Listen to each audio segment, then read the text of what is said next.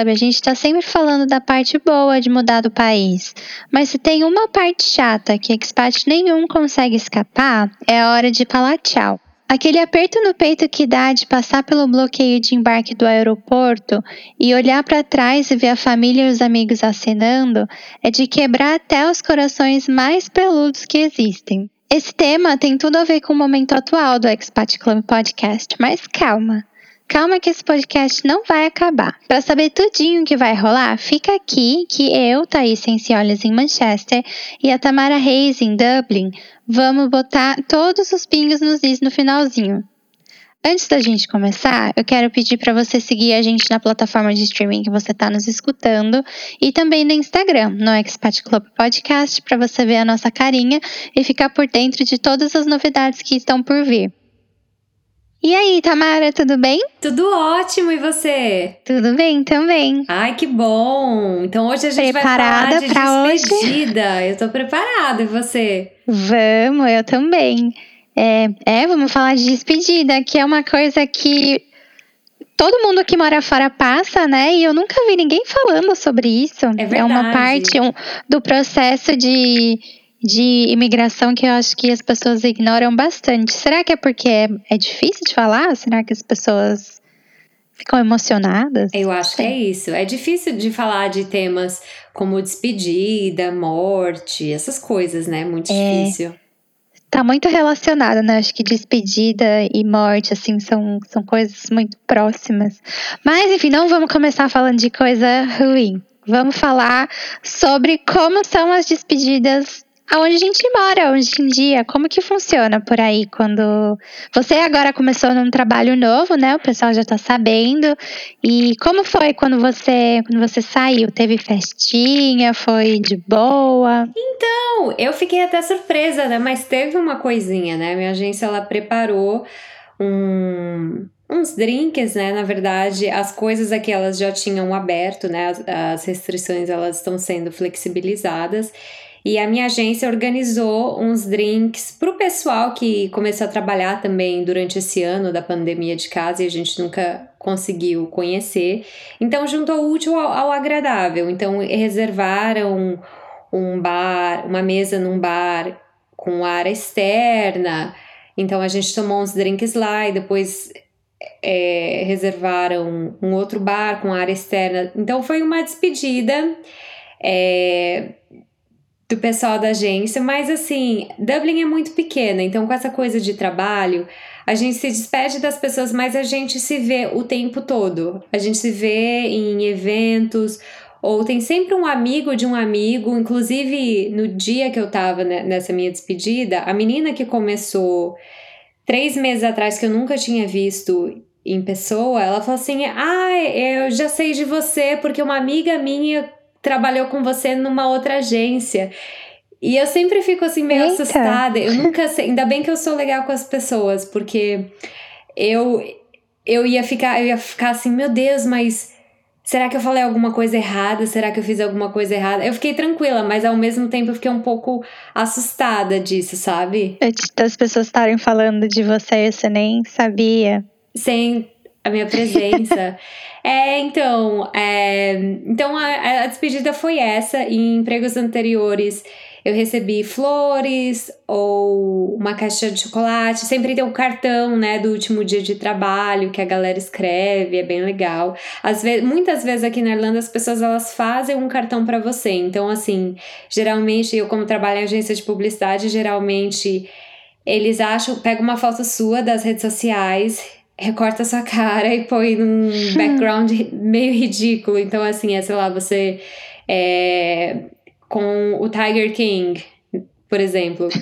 Ou sei lá, com as Housewives de Beverly Hills. Sei lá, qualquer coisa assim bem uhum. ridícula e o pessoal assina. Eu acho bem legal, assim. Acho que o clima de despedida aqui é bom. E por aí, como é que são as coisas? É, eu acho que também é no mesmo ritmo. É, ainda falando de trabalho, né? É, pelo menos na minha empresa, se ganha até presente. Quando, quando você sai, as pessoas juntam, né? Fazem uma vaquinha. Ah, é verdade. E, e você ganha um presentinho além ou de sair para para jantar ou para um drink, né? Que agora a última pessoa que saiu, a gente ainda não podia, na época a gente ainda não podia ir para lugar nenhum, que os lugares ainda estavam fechados, e a maioria do pessoal ainda tá trabalhando de casa também, né? Então, foi tudo por Zoom mesmo e mas mesmo assim teve uma uma celebração meio xoxa para para uma pessoa que, que trabalhou na empresa por 10 anos, mas era o que dava para fazer, né? Porque não tinha muita gente para para estar tá junto, né? Mas também nesse clima de. Ah, sei lá, todas as vezes que eu saí de um trabalho, eu saí ou porque eu fui demitida, ou porque eu saí num clima de que já não estava mais legal, sabe? Uhum. De, de que o trabalho estava amassante e tal, e daí não tinha muito esse clima de, ah, não, tô saindo. Era mais de, ai, nossa, me livrei. Sabe? Sim, mas sabe uma coisa muito doida com essa coisa de sair de trabalho? É o seguinte, acontece comigo, eu não sei se acontece com você. Às vezes eu tô de saco cheio de trabalhar num lugar e eu tô assim, quando eu trabalho no lugar, eu tô assim, eu não aguento mais isso, eu não mereço isso, eu mereço coisa melhor. Esse povo não me merece. Eu fico assim, amaldiçoando o lugar todo santo dia. Aí eu dou o meu aviso prévio, é como se eu esquecesse completamente tudo que aconteceu. E aí eu fico. Já fica saudosista. Eu, eu fico saudosista. Eu fico, ah, mas nem era tão ruim assim. Esse cliente, ah, ele era difícil, mas ele me ensinou muitas coisas, sabe? É, é muito doido. É. é, eu acho que a gente tem uma relação muito de gratidão aqui por trabalho, pelo menos eu tenho, assim, por mais. É, tem dia que, que todo trabalho é o ó, né? Que uhum. você deseja, nossa, tá do outro lado do mundo e tal. Mas as, pelo menos as pessoas que saíram, saíram, assim, gratas pela experiência que, que tiveram, sabe? Então, uhum. Então, acho que esse é um ponto de vista ok para quem sai de trabalho. Mas é, de hábitos de, de despedida aí na Irlanda, é, ah, e, e de eventos sociais e tal, como que as pessoas saem de, de, situações, de lugares? Como que, que rola? Então, eu, antes da gente falar disso, eu lembrei que você estava falando de mini poupança, ou de mini poupança, de, das pessoas juntarem um dinheirinho quando Faquinha. as pessoas saem. É. Uhum. Aí na Inglaterra, eu lembro que eu trabalhei numa agência que tinha rotatividade tão alta de gente saindo que teve um ponto que eu fiz uma mini poupança pra guardar o dinheiro de quem ia sair. Sério, eu, eu guardei, porque era tanta gente saindo que, assim, tipo, às vezes o, tipo, o meu dinheiro chegava no fim do mês, eu tava muito apertada para comprar presente pros outros, sabe? E aí, quando eu uhum. recebia de novo, eu fazia uma mini poupança pra poder. Porque já sabia que ia ter gente que, que ia sair. Que ia sair. E, no, e a pessoa, às vezes nem é culpa da pessoa, né? Eu não queria deixar a pessoa sem presente. Mas aí eu comecei a juntar um dinheiro numa mini poupança para poder ajudar a comprar o presente da galera. E falando em sair de trabalho, uma coisa que eu acho muito legal também é o ritual de, de chegada em outro lugar. Porque muitas vezes você é super bem recebido. Eu acho que muitas vezes não, eu acho que na maioria das vezes você é muito bem recebido. Ele, eles mandam presente para sua casa, ou quando você chega no escritório, geralmente tem um voucher, alguma coisa para você, um presente. E eu acho muito legal uhum. também esse ritual de chegada, assim, não só como o de partida, mas o de chegada num lugar novo, que eu acho bem legal. É, eu trabalhei numa empresa uma vez que tinha um departamento dedicado, inclusive era o departamento que eu trabalhava, é, de é, fornecer, né, prover experiências ao uh, colaborador. Então, todo mundo que era contratado recebia de surpresa um kit de boas-vindas em casa. Ai, que fofo! E eu lembro de quando eu recebi o meu, e nossa, foi demais, eu achei super fofo. E é, eu lembro foi o meu, meu primeiro assim, trabalho em empresa mesmo, sabe? Empresa grande, tal, corporativo. Foi, foi uma experiência bem legal. E a gente se sente tão importante, né? Tão querido, tão amado. Uhum. Né? Você tá trabalhando É, eu mais acho gosto. que faz um. dá uma massageadinha no, no Ego. ego. e tira um pouco a culpa de ter, de ter saído do, do outro, né? É, Eu sempre acho que quando você sai de um trabalho, é, você acaba criando uma inconveniência. Né? E eu fico com, muito com isso na cabeça, de ai meu Deus, eles vão precisar contratar outra pessoa, e aí vão ter que treinar outra pessoa, não sei o que. Daí eu fico sempre com, com isso na cabeça, mas daí essa sou eu preocupada demais com, com os outros. Ai, eu acho que eu tô morta por dentro, porque eu penso, ai, que inco- inconveniência sou eu. Inconveniência estou sofrendo eu, porque eu poderia ter saído mais cedo, mas vocês, fica- vocês realmente quiseram que eu ficasse até o último dia, sabe? Eu fico, eu, às vezes eu penso essa coisa da inconveniência.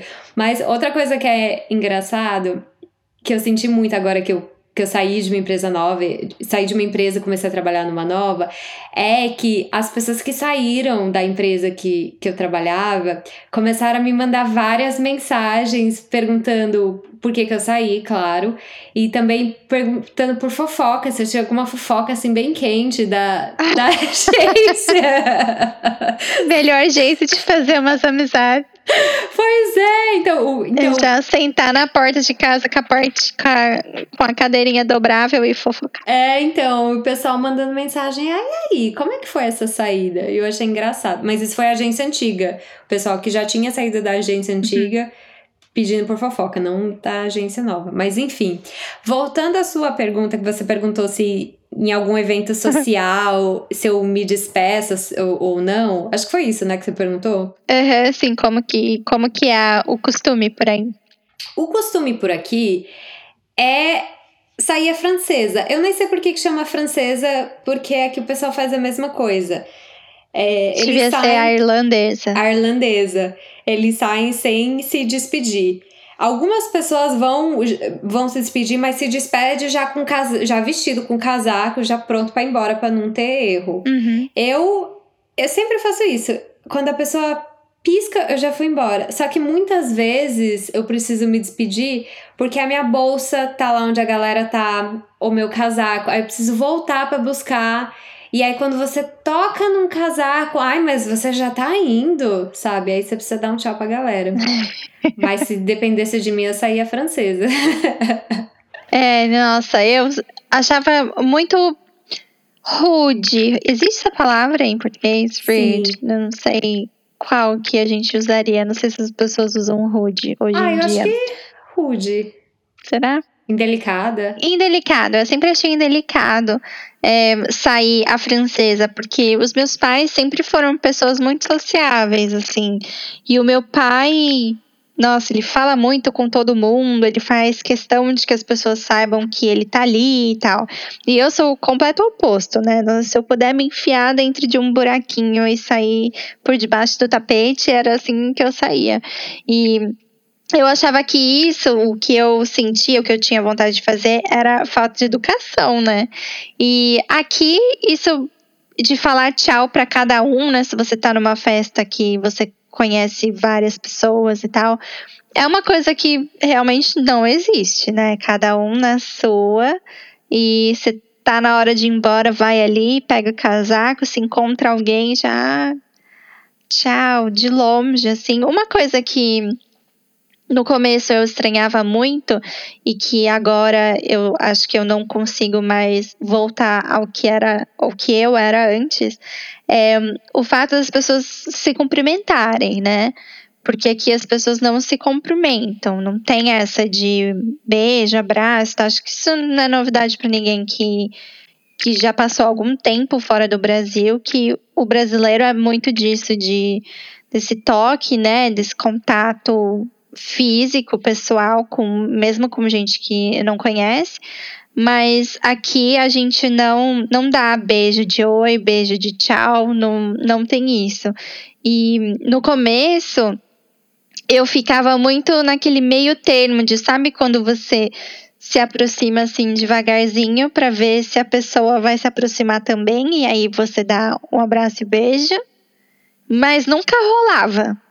Era sempre assim, eu ficava ali no meio e nunca nunca avançava. E aí eu entendi que é realmente uma coisa que, que não acontece, não se faz e que não, se dá tchau. Tchau é só de longe, mesmo que você só esteja conversando com aquela pessoa ali. E agora essa estranheza, que antigamente era do beijo e abraço, hoje em dia essa estranheza é do aperto de mão. Você nunca sabe se você aperta a mão da pessoa ou não. Sim. E aí, na via das dúvidas, é o cotovelo mesmo. Mas é cotovelo. muito estranho. É muito estranho. É, acho que o mundo vai demorar para se adaptar de novo a isso, né? Vai demorar. Isso de abraçar me lembrou que uma vez eu fui procurar uma casa, que tem muito, muito tempo, tem anos a história. E eu cheguei, uma menina abriu a porta. Era para eu ir conhecer todo mundo que morava na casa. Então a menina abriu a porta, irlandesa. E ela, oi, tudo bem com você? Eu falei, tudo. E foi um oi assim tão caloroso que me fez sentir tão bem-vinda que eu abracei a menina. E é. aí ela ficou meio sem jeito. E ela falou: Não, entra aqui, vem conhecer o resto da, da galera. Aí eu entrei, conversei com todo mundo, me dei super bem. E aí eu fui embora, porque aqui, gente, tem as entrevistas, né, de para você conseguir casa, então geralmente é assim. E aí eu fui embora tal, e eu acabei conseguindo a casa. Eu consegui a casa e morei lá.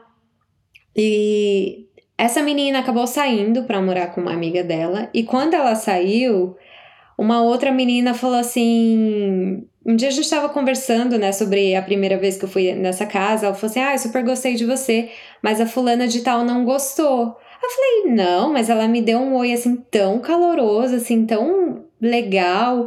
Ela falou assim: Ah, ela te deu um oi caloroso, mas no momento que você abraçou ela, ela ficou hum, com. Como é que fala? Ela ficou com. Eu não vou lembrar agora a palavra em português, mas ela se sentiu assim invadida e achou que eu era demais. Aí ela falou assim: ah, essa menina ela já chegou me abraçando, eu não gostei. E ela foi a pessoa que voltou pra eu não entrar na casa, você acredita? Porque eu abracei ela. Que ridícula. Eu achei muito estranho. Eu falei, nossa, gente. E aí, de, desde esse dia, eu nunca mais abracei ninguém. Nenhum desconhecido. Então, tá aí. Ah, eu faz muito tempo que eu não abraço. Tanto que foi tão engraçado quando começaram a aliviar as medidas de, restri medidas de restrições aqui, é, uma das piadinhas né, do governo, assim, para descontrair e tal, era que a partir daquele determinado momento você já podia abraçar as pessoas. E. E, gente, eu não, não vi sentido nenhum deles brincarem com isso, porque ninguém abraça ninguém nesse país, ninguém abraça. E de conhe... você precisa ter assim muita, muita, muita intimidade mesmo com alguém para a pessoa te abraçar. E daí, no primeiro dia que, que era liberado, né, era legal é, abraçar, legal que eu falo, tipo, dentro da lei, abraçar as pessoas. É, eu fui pro trabalho e tem uma, uma moça uma senhora no trabalho, ela já é bem velhinha e ela trabalhou de casa a, a, todos os lockdowns inteiros porque ela é vulnerável, né? Então a gente estava cuidando dela, deixando ela em casa, mas ela estava se sentindo muito sozinha. Então, nesse primeiro dia, ela foi resolver uns pepinos lá no escritório e ela já estava super é, animada porque podia abraçar as pessoas. Daí, cada um que chegava ela pedia, ela falava, ai, vou te dar um abraço, tá bom? Tipo, avisando a pessoa que, ai, agora eu posso, então eu vou te abraçar. E aí depois, é, todo mundo levou numa boa, porque todo mundo conhece ela há muito tempo, né? Mas aí depois, a gente conversando com o pessoal quando ela não tava, o pessoal falava do abraço como se fosse. Ai, nossa, ela até me abraçou no escritório, Não como é, se fosse gente. uma coisa assim extraordinária, sabe? Exatamente. É muito diferente. É porque as, as pessoas elas não estão acostumadas, né, a abraçar. Então, quando abraça, esse é o E mesmo, né? É, nossa, precisa de, de um motivo, né, pra, Uhum. pra abraçar. E você tem alguma dificuldade para se despedir? Se despedir de pessoas, principalmente, né? Mas de let go, assim, de coisas, sabe? De virar aquela página, deixar pra lá e seguir em frente. Ah, eu acho que depende. Eu acho que tem a tem despedida e tem tirar as pessoas da sua vida. Tem esses dois lados. Eu acho que com relação à despedida, né, que eu sempre penso despedida quando eu tô vindo pra cá, né, do Brasil. Então sempre é difícil assim, eu acho que essa despedida no aeroporto ou então aquela última vez que você vai no bar com alguém, né? Sabe, aquela, aquele último fim de semana que você encontra a galera. E, e eu sempre acho assim difícil, mas isso já aconteceu tantas vezes que eu acho que agora eu, eu falo, ah, eu volto, eu vou tentar voltar com mais frequência, ou vai me visitar no que vem. Eu sempre tento fazer planos. Assim, para não ficar só Uhum. essa despedida, despedida. Eu sempre tento dar uma continuação Vazia, né? à, à, à despedida. É, mas é sempre é Você difícil. acha que você se acostuma a se, a se despedir? E daí não fica tão difícil como era no começo? Eu acho que sim. É, e eu acho que sim. E eu acho que quando a gente mora fora, a gente tá se despedindo das pessoas o tempo todo. A gente tá se despedindo dos nossos amigos que moram aqui, estão voltando pro Brasil, ou que estão indo morar em outros países, ou que estão até se casando, indo para outra cidade ou outro bairro. Eu acho que sempre, a gente tá sempre se despedindo de alguém. Eu acho que a gente se despede muito das pessoas aqui do que no Brasil. Então eu acho que a gente se acostuma assim. Eu acho que com o passar do tempo dói menos também.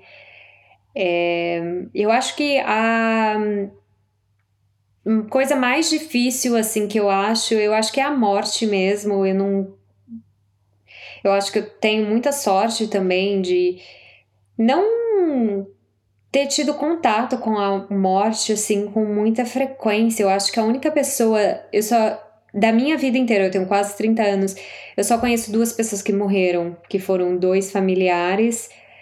É, mas foi só assim, eu nunca tive um amigo ou uma amiga que faleceu, então eu acho a morte assim um pouco mais difícil, talvez porque eu não tenha tido muitos parentes ou conhecido muitas pessoas que se foram, sabe? Quanto à despedida assim de cidade, estado, país, assim, eu já tô mais acostumada. É, é, bom, a minha vida adulta inteirinha foi, foi feita de, de despedidas, né? Eu conheci o Mark quando eu tinha 19 anos, a gente começou, engajou mesmo um relacionamento quando eu já tinha 20.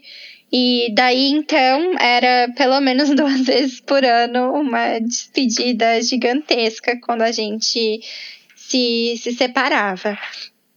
E muito embora a gente tinha, a gente começou o relacionamento desse jeito, né? Então na época a gente não, não conhecia nada diferente disso. E muito embora essas despedidas aconteciam bastante, assim, com Bom, aconteceu o tempo inteiro, né? Toda vez que a gente se via, a gente se despedia e não sabia 100% com certeza quando que, que a gente ia se ver de novo.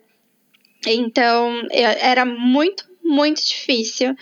E, e eu acho que eu discordo um pouquinho disso, de da gente se acostumar. Eu nunca consegui me acostumar.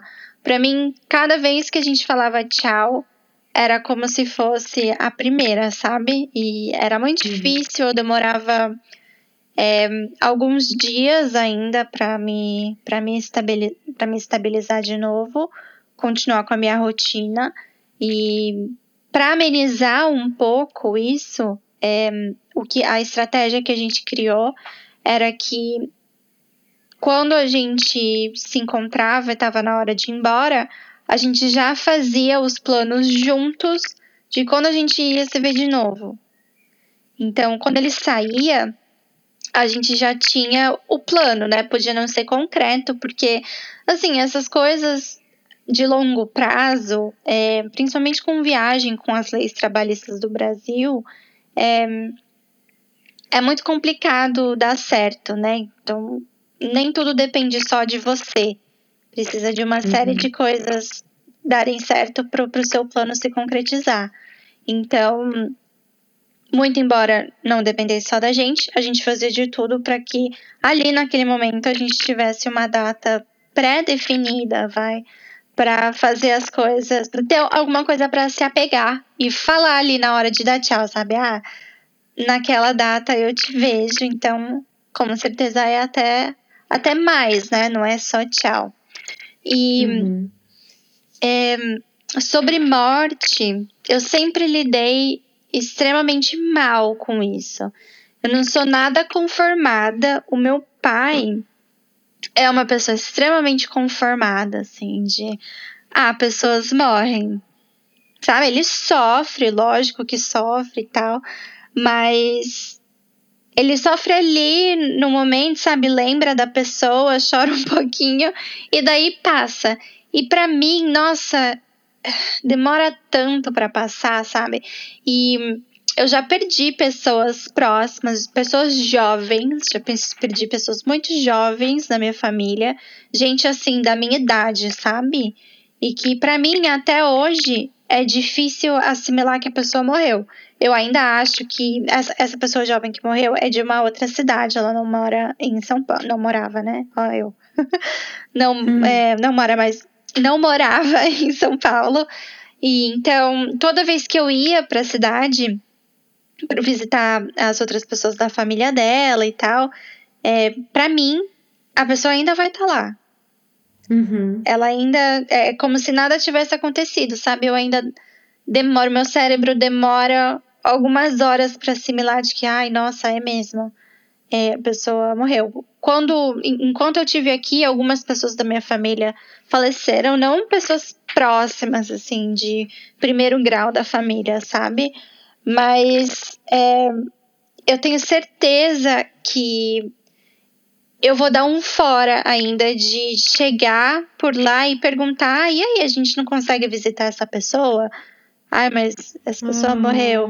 Porque eu esqueço eu, eu tenho esse problema de não registrar na minha cabeça que as pessoas morreram, porque para mim é, eu acho muito difícil de lidar. E desde quando eu era pequena, assim, nunca lidei bem. Nunca. Acho extremamente complicado. Não consigo aceitar a morte de ninguém.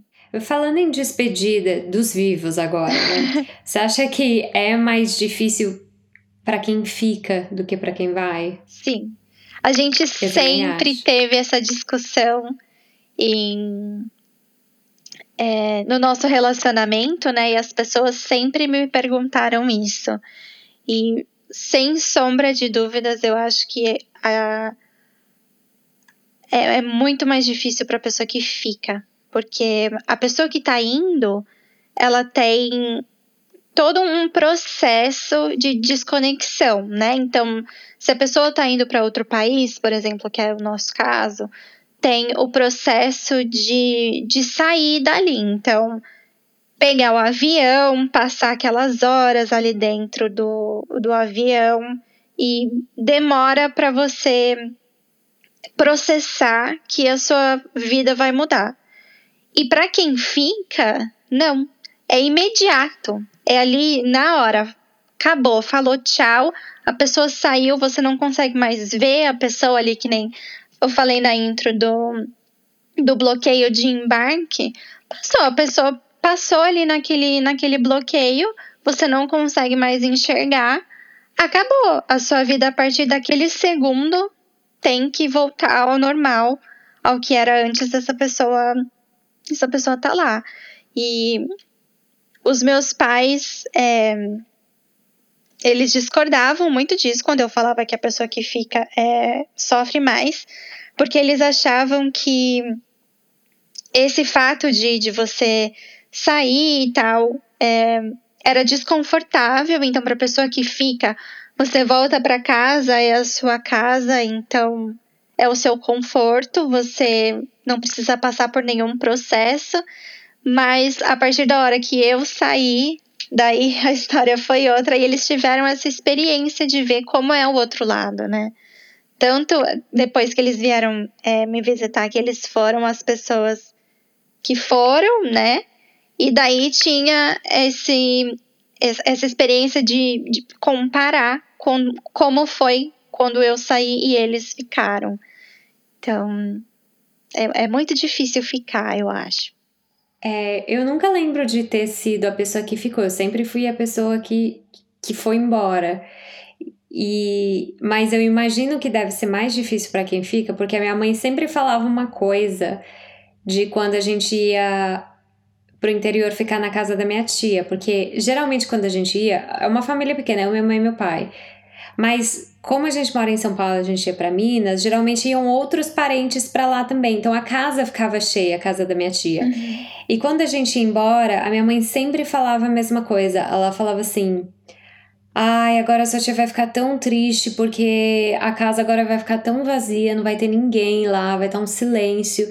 Então, minha mãe falou isso tantas vezes, assim, de todas as vezes que a gente foi, ela sempre falava isso na volta, que eu meio que internalizei. Eu nunca vivi de, é, a experiência de ficar, mas eu imagino que, que é mais difícil por causa disso que a minha mãe falou. E aí eu sempre imagino, assim, uma casa que tava cheia de gente, cheia de vida, sabe? Risada, briga de sobrinho, cachorro latindo. De repente tá um silêncio, sabe? Não tem ninguém na casa. É. Então eu imagino que deva ser mais difícil. Foi com essas palavras mesmo que, que os meus pais descrevem o fato de a gente não morar mais junto, né? Meu irmão também não mora mais com eles, é, eu não moro mais com eles, e o meu pai tem uma mania muito grande de grandeza. Então, eles moram no sítio hoje em dia, no interior, e o meu pai construiu uma casa enorme enorme. Ele construiu a casa do zero.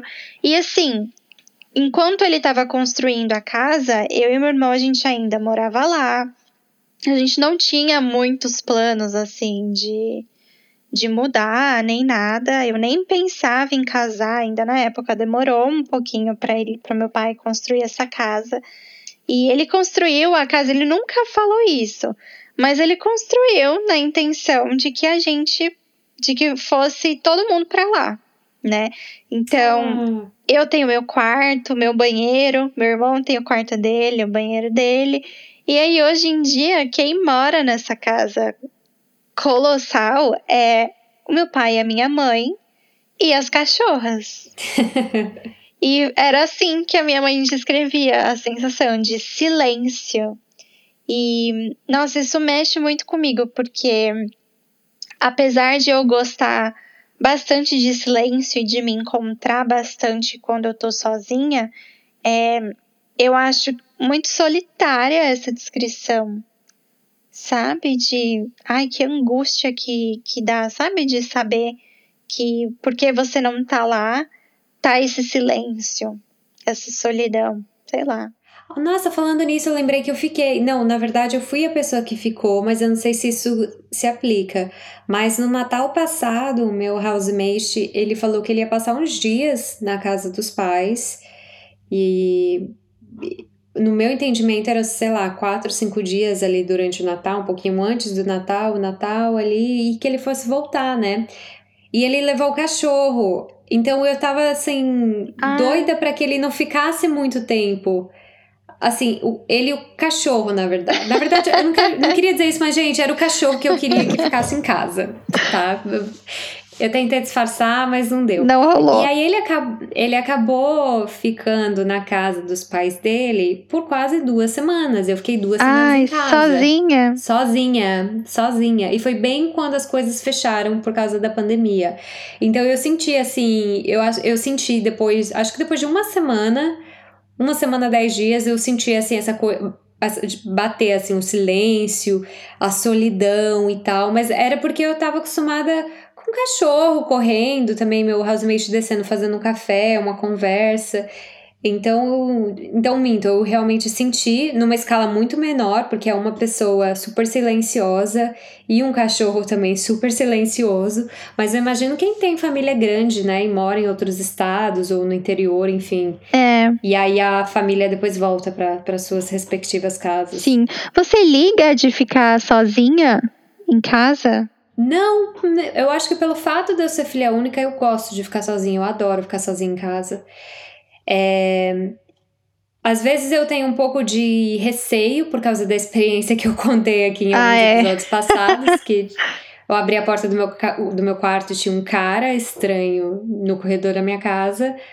Mas se, a porta tiver, se as portas estiverem trancadas bonitinhas e as janelas, tá tudo certo. Mas aí, agora que as coisas estão abertas, assim, eu até posso me dar o luxo de chamar uma pessoa para vir aqui em casa, já que mais da metade da população está vacinada, então é mais fácil uhum. do que era antigamente.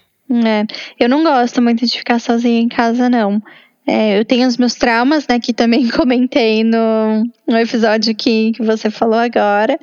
E apesar de eu gostar, eu e o Mark, a gente tem uma rotina muito boa e muito saudável de respeitar muito um o espaço do outro.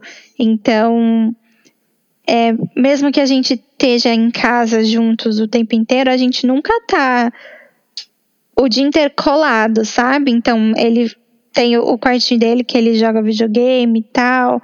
Eu tenho o meu cantinho também que eu fico fazendo as minhas coisinhas. E daí eu, eu tenho isso de gostar de ficar sozinha nesses momentos, mas sabendo que tem outra pessoa dentro de casa, sabe? Sim. Me dá uma, uma segurança. É. Você já teve que se despedir de alguém sabendo que ia ser a última vez que você ia ver essa pessoa? Meu Deus, não. Eu, eu não sei nem o que dizer. Se é melhor saber que é a última vez, que aí você fala tudo que você quer falar, ou se é pior, porque aí você fica sofrendo, né, até o pior Sim, acontecer. É.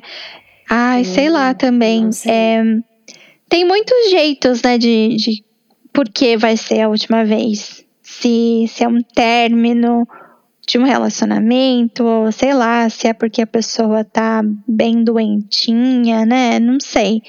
É, é um dos meus maiores medos, porque quando eu saí do Brasil da última vez, eu saí, isso sim, sem nem pensar em, em pandemia, nem, nem nada, né? É, eu realmente não sabia é, quando eu ia ver a minha avó de novo. E hoje em dia ela tá assim, bem melhor do que ela tava na época.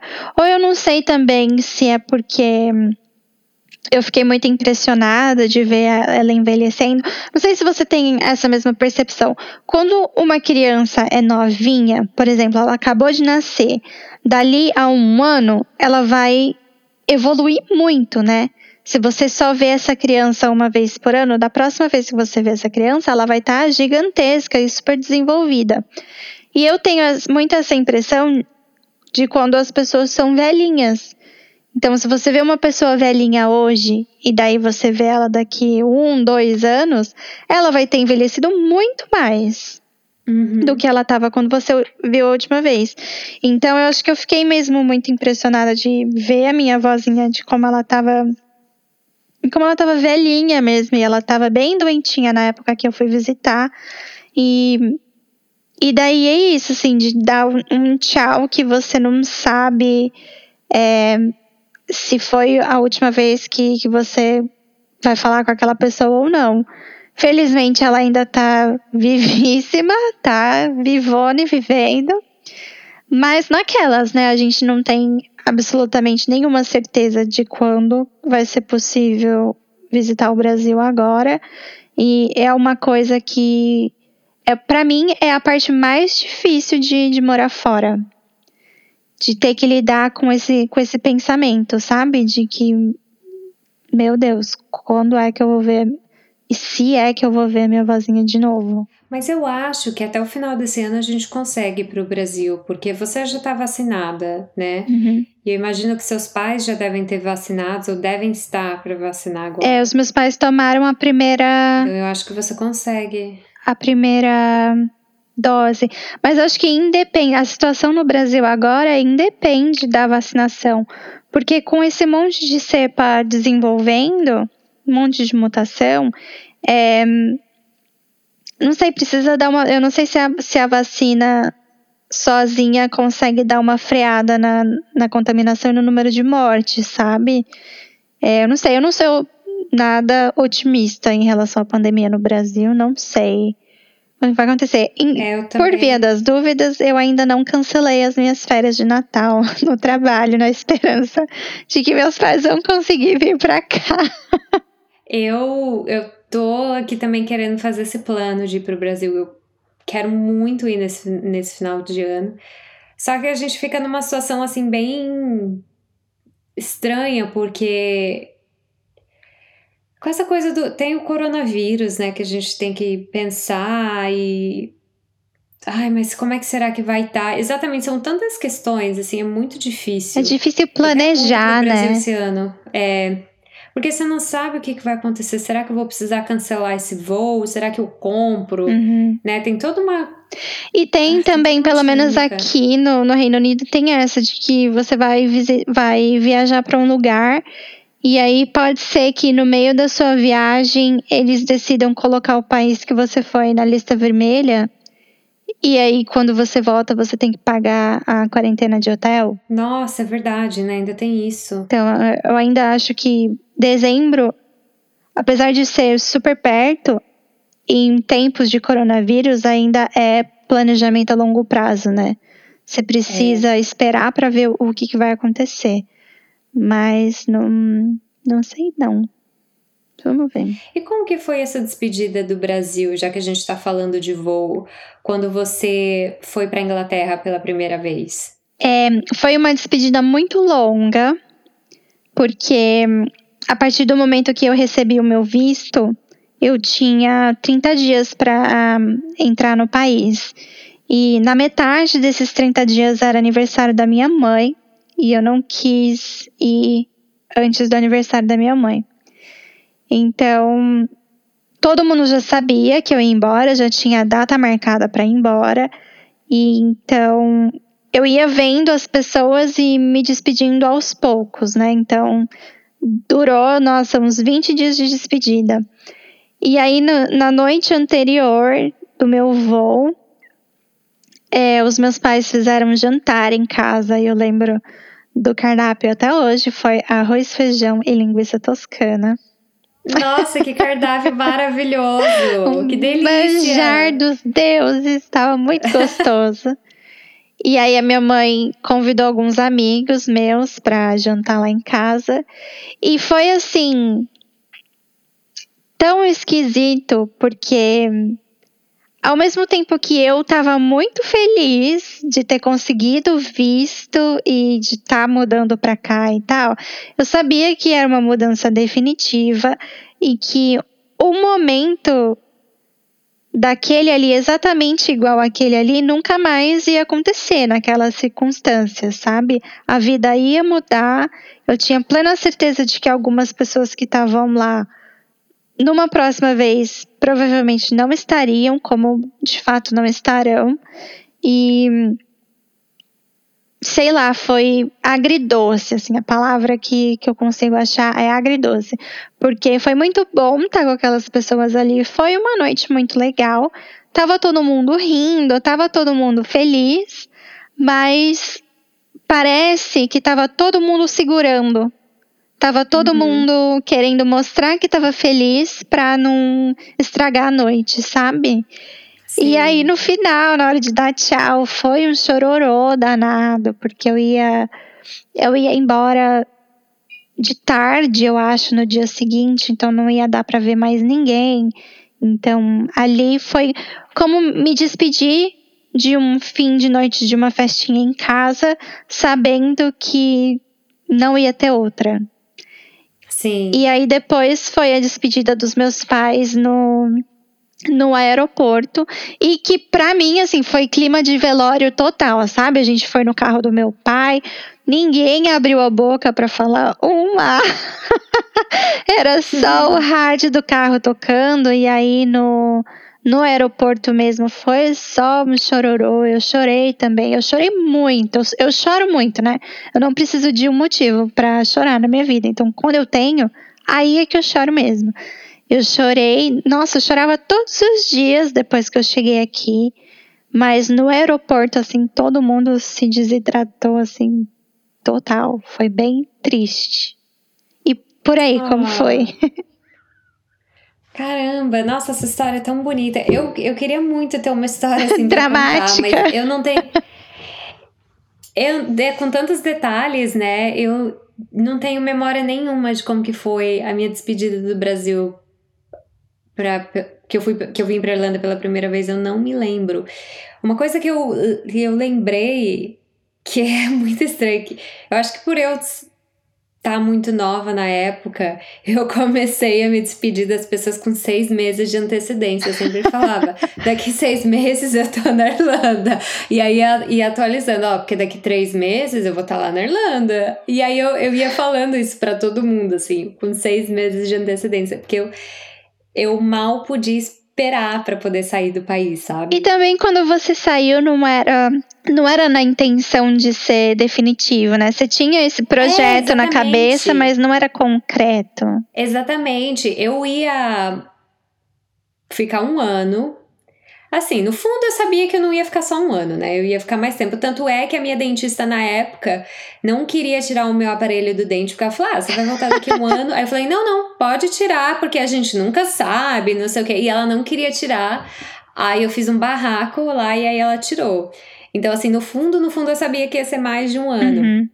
Mas eu não me lembro como é que foi a minha despedida da, do Brasil. Eu não lembro, eu, mas eu acho que eu devo ter encontrado assim as pessoas separadamente para tomar uma cerveja ou tomar um café e me despedindo aos poucos, dando uns abraços e e eu lembro que os meus pais me levaram pro aeroporto. Eu, eu lembro que aconteceu alguma coisa na minha casa, tipo, eu acho que eu briguei com a minha mãe antes de eu ir, assim, uma semana antes de eu ir, aí minha mãe falou alguma coisa do tipo: Ai, se você continuar com essa atitude, eu não vou deixar você ir pra Irlanda, sua viagem tá cancelada. E eu lembro que eu comecei a rir e falei assim, mas eu já paguei por tudo, eu já tirei o passaporte, sabe? E eu falei, eu vou sim.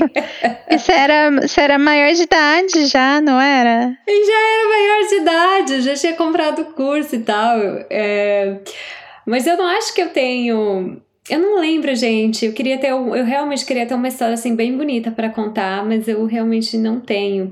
E nem da da primeira vez assim que eu fui pro Brasil e aí depois eu voltei, eu, eu, eu acho que teve mais clima de despedida do que quando eu saí do Brasil de fato. Eu acho que talvez por eu já ter saído do Brasil e saber que aqueles 15 dias que eu tava ali eram só uma visita, uhum. é, eu acho que teve mais cara de despedida do que quando eu saí do Brasil de verdade. É, para mim, da última vez que eu voltei, teve um momento que foi muito pesado, assim, para mim.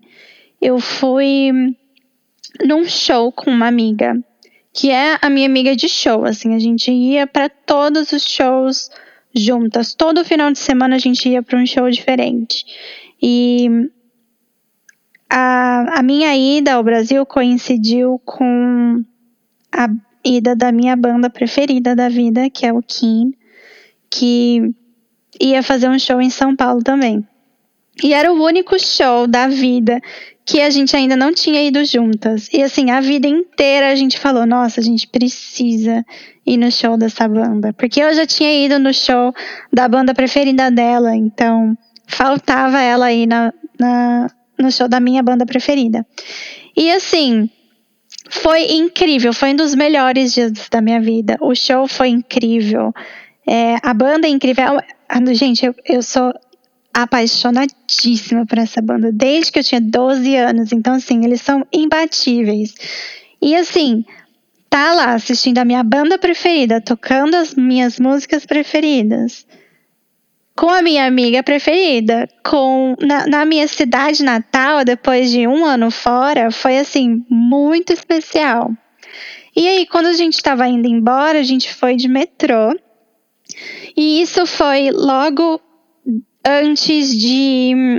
Uns dias depois eu já ia embora, né? Não ia ficar no Brasil muito mais do que já tinha ficado. E aí, na hora de ir embora, a gente pegou o metrô e ela foi fazer uma baldeação, acho que na luz. Lembro se era na luz ou na sé, enfim. E aí ela tinha que me dar tchau. Só que na nossa cabeça a gente só deu tchau, assim, sabe? Ai, tá, tchau. Mas a gente não se ligou de que ali era o nosso tchau. A gente não ia mais se ver até a próxima vez que eu voltasse ao Brasil. E aí, a hora que a gente percebeu isso, já era tarde demais, sabe? A gente se abraçou assim com pressa e tal, e daí as duas começaram a chorar. E aí foi bem de filme mesmo, sabe? De fechar as portas do metrô e daí uma chorando indo e a outra chorando ficando na plataforma. foi, foi um baque assim terrível. Mas assim, a gente é, eu e essa amiga, a gente é extremamente dramática, a gente chora por tudo e a gente adora uma história triste. Então, pelo menos é uma história pra gente contar na nossa, na nossa vida, né? Da nossa amizade. Mas foi muito difícil e me faz de fato pensar que eu tenho certeza que toda vez que eu voltar para o Brasil vai ser de, tão difícil como foi a primeira vez. Porque cada vez que você vai, a vida muda, sabe? Você não vai ver sempre as mesmas pessoas. Né? As circunstâncias mudam o tempo inteiro. Então, sei lá, eu acho que não consigo me preparar tanto, não sei como vai ser da próxima vez, mas tenho uma ideia e imagino que, que vai ser tão doloroso quanto a primeira vez. Eu acho que conforme o tempo vai passando, a gente vai ficando mais velha, vai ficando mais difícil. Porque eu lembro das primeiras vezes que eu fui embora do Brasil para vir para cá. A primeira vez, na verdade, foi bem fácil, porque. que você queria muito, eu, eu, né? Eu, eu sempre confundo as voltas que eu, às vezes que eu fui para o Brasil, então eu nunca sei qual, quando, qual foi despedida em que ano, então eu sempre confundo. Mas eu, eu lembro, eu não sei se eu falei mais cedo que foi um pouco que a minha primeira saída do Brasil como visita foi mais difícil. Eu não sei, eu agora não me lembro porque eu confundo todas as idas e vindas. Mas eu lembro que a primeira vez que eu fui para o Brasil visitar e que eu vim para cá, eu voltei muito aliviada. Eu não aguentava mais ficar no Brasil, porque o choque cultural para mim foi muito forte e nossa, foi muito, muito forte e eu não aguentava mais ficar no Brasil. Eu não eu mal podia esperar a hora que eu queria voltar. Mas aí acho que a segunda vez que eu voltei foi mais foi mais fácil assim de lidar com a dinâmica da cidade. E aí a volta para cá foi mais difícil. E na terceira vez foi mais difícil do que da segunda. E eu acho que dessa vez vai ser mais difícil uhum. porque eu fiquei muito mais tempo fora. Teve essa coisa do coronavírus né que muita gente morreu muita gente jovem muitos pais muitos avós muita gente morreu né? E a gente dá graças a Deus que aí um dos nossos pais estão vivos e saudáveis, estão bem e tão bem. Então acho que a gente vai saborear muito mais esses momentos porque a gente está vendo, né, tudo que está acontecendo uhum. no Brasil, né, não só com o vírus, mas as políticas, né, do Brasil, mas enfim. E eu tenho certeza que depois dessa vez vai ser muito mais difícil, assim, eu já tô meio que sofrendo por antecedência, mas eu acho que quando a gente é novo, a gente não não percebe que as pessoas, que a vida tem fim que as pessoas elas morrem, que as pessoas elas ficam doentes, porque a gente é novo, a gente acha que a gente tá sob a impressão de que todo mundo é saudável, todo mundo tem uma vida inteira que é infinito e tudo mais, mas eu acho que com o tempo a gente vai ganhando um pouco de consciência mesmo, uhum. de que uma hora vai acabar para alguém. Eu sei que eu tô num clima assim meio mórbido, é porque eu escutei um podcast sobre enterro. Ai, não. e aí eu escutei, só que era um, só que foi um episódio muito bom, foi o do foi o debates inúteis sobre enterro, é sobre uma moça que ela é dona de cemitério. Então, mas na verdade foi um, uma história assim meio, foi até é, de humor, assim, bem engraçada. Mas então eu tô assim num clima meio enterro, justamente porque eu ouvi esse podcast, mas é, mas depois de ouvir, eu fiquei realmente, né? As pessoas elas ficam doentes, algumas delas não resistem, algumas delas morrem de jeitos inesperados. E enfim. acidentes também, né? É, eu não sei, eu acho que eu já comentei isso aqui, que eu e os meus pais, a gente. É, os meus pais sabem que eu sou extremamente dramática, ansiosa e que eu crio situações na minha cabeça, né? Então, quando, quando eu era pequenininha, é, eu vivia assim na cama sozinha, é, imaginando como seria triste se os meus pais morressem. E aí eu chorava, assim, só pensando na ideia de como seria horrível se eles morressem. E aí, um dos meus maiores medos aqui é que, que isso aconteça, que eles morram, qualquer um dos dois. E a gente sempre conversou. Voltando um pouco nessa, voltando um pouco nessa coisa de quando você era criança, você imaginava, eu também imaginava, eu falava, meu Deus, se meus pais morrerem, com quem que eu vou ficar? Porque eu sou filha única. e aí eu ficava pensando, ah, eu vou ter que morar em Minas, mas eu não quero. E os meus amigos, será que não dá pra morar com eles? Eu sofria por antecedência também. Ai, a minha mãe nunca comprou os meus dramas, inclusive ela falava que quando o pai e mãe morre, a gente vai morar com a madrinha, né? E, gente, eu não me dou bem com a minha madrinha assim at all, sabe? A gente não, não nem se fala há anos, a gente não se fala e tal. E, assim, não é nem de não ter contato, a gente não se dá bem mesmo. Quando a gente tá juntas, é, é não, não, sai da, sai da minha vida. E a minha mãe falava, nossa, que ódio que eu tinha. Que a minha mãe falava que se ela morresse, eu ia ter que morar com a minha madrinha. E eu chorava, falava, ai, não, posso morar com a madrinha do meu irmão, por favor? Porque a madrinha do meu irmão é ah. muito mais legal. eu espero que a sua madrinha não esteja escutando esse podcast. Ah, não, não, com certeza ela não escuta, não. Pode ficar tranquila. Ah, tá. Mas, ah, se ficar chateada, ué, come menos, né? Que, pelo amor de Deus, não tem nem meu número de telefone que dirá ouvir meu podcast, né, Tamara? É. Pelo amor. Mas, enfim, o que eu tava falando era que é, é, eu sentia muito medo, né, de perder os meus pais e tal. E daí, quando eu mudei para cá, isso continuava me atormentando.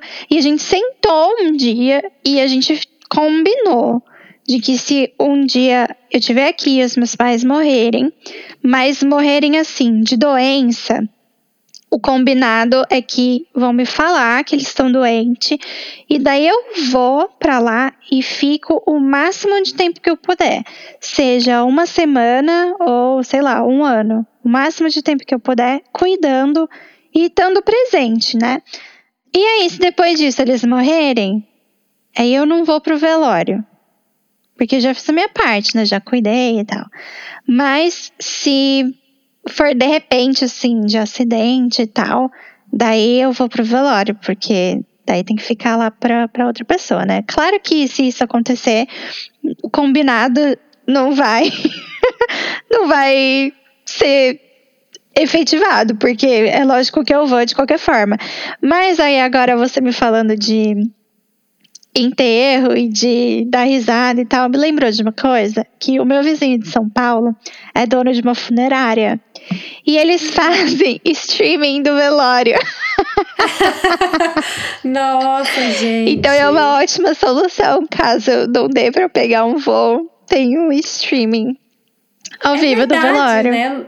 Eu nunca tinha pensado nisso. É um mercado que necessita ser explorado. Nossa, e ele foi visionário, porque ele tem essa funerária com streaming há muito tempo. Visionário total. Nossa, total. Imagina. Caramba. E é muito doido porque a gente falou sobre essa coisa de despedida e enterro no nosso primeiríssimo episódio, que foi o Questions and Answers. E você falou, né, desse combinado que você tinha com seus pais, e eu falei, nossa, eu não tenho combinado nenhum, eu preciso fazer um combinado com, com os meus pais. 30 episódios mais tarde, eu ainda não fiz nada, eu ainda não combinei nada, eu ainda não fiz.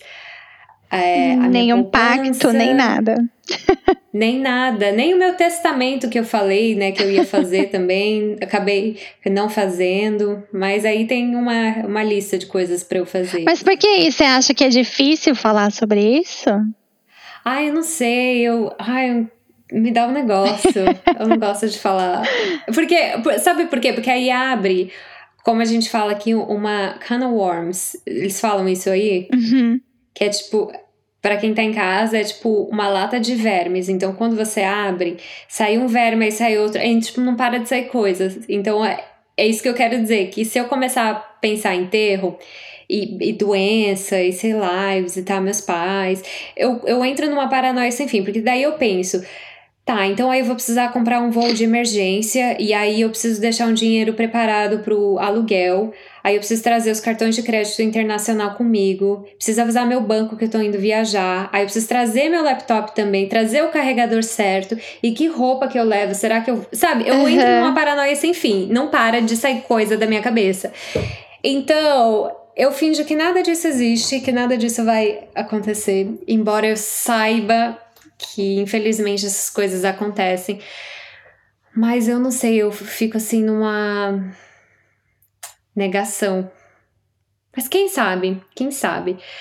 Mas já que a gente falou, né, de despedida e, e foi até um, te um tema que a gente falou no nosso primeiríssimo episódio e a gente tá aqui 30 episódios mais tarde também falando de despedidas, a gente tem que se despedir de vocês. Mas não é o fim desse podcast, não é o fim. A gente vai fazer uma pausa nos episódios. Thaís, eu não deixo você falar, pode falar. eu sei que você quer falar, começar. É, não, é só eu. Foi um episódio, um tema que a gente escolheu especificamente para falar sobre isso, porque é de fato uma área que eu acho negligenciada, uma, uma etapa negligenciada que eu acho da vida de, de expatriados, que todo mundo vai passar por isso e precisa aprender a lidar com isso, aprender a lidar com, com as suas neuras e tal. E também porque é, é a minha despedida. Eu queria me despedir de você, Tam, de vocês, ah, ouvintes. O pessoal em casa tá em coro. Ah! é, mas é isso, foi demais passar esses 30 episódios aqui compartilhando é, a, minha, a minha experiência com todo mundo, a minha visão a minha vivência aqui, né, no exterior, essa jornada é, agridoce, eternamente agridoce, que vai ser a vida de, de quem mora fora. E, ah, é isso. Amei. Ah, e, e 30 episódios é bastante, né? São que sete meses? São Toda 30 semana semanas. É bastante, é bastante coisa. E a gente aqui firme e forte. Então, gente, esse podcast não tá acabando. A gente vai fazer uma pausa. Eu vou fazer uma pausa também em alguns episódios. Afinal, eu acabei de começar um trabalho novo e eu também quero preparar algumas coisas pro podcast. E quem sabe a Thaís não volta aí para um episódio como convidada, fazer aquele resoluções de ano novo que a gente fez ano passado e falou: "Não, ano que vem a gente volta aqui para falar como é que foram essas resoluções". então vocês podem aguardar que a Thaís volta como convidada sim. E quando sair esse episódio, gente, vai lá nos comentários, manda um beijo pra Thaís, manda um abraço, fala o que você mais gostou, relembra histórias, relembra vergonhas, tudo que você quiser falar, fala lá nos comentários que a gente vai responder para vocês, tá bom? Isso aí, pessoal. Muito obrigada pela companhia todos esses episódios. É, se vocês quiserem saber alguma coisa aqui de Manchester, ou sei lá, se estiver passando por aqui e tiver a fim de tomar um chá, já sabe onde me encontrar, pode me procurar lá no Instagram. E é isso. É isso, gente. É isso. E a gente volta a gente volta. volta. A Thaís volta para o episódio como convidada. Até logo. É só um até logo, não é uma despedida. Até mais. Até logo, gente. Um beijo, um beijo tchau. tchau e ó, se tiver com saudade da gente, tem 30 episódios aí para você escutar e matar a saudade. Isso aí, tá só bom? revisar a primeira temporada do Expert Club Podcast. Exatamente. Um beijo, gente. Um beijo. Até tchau, mais. pessoal.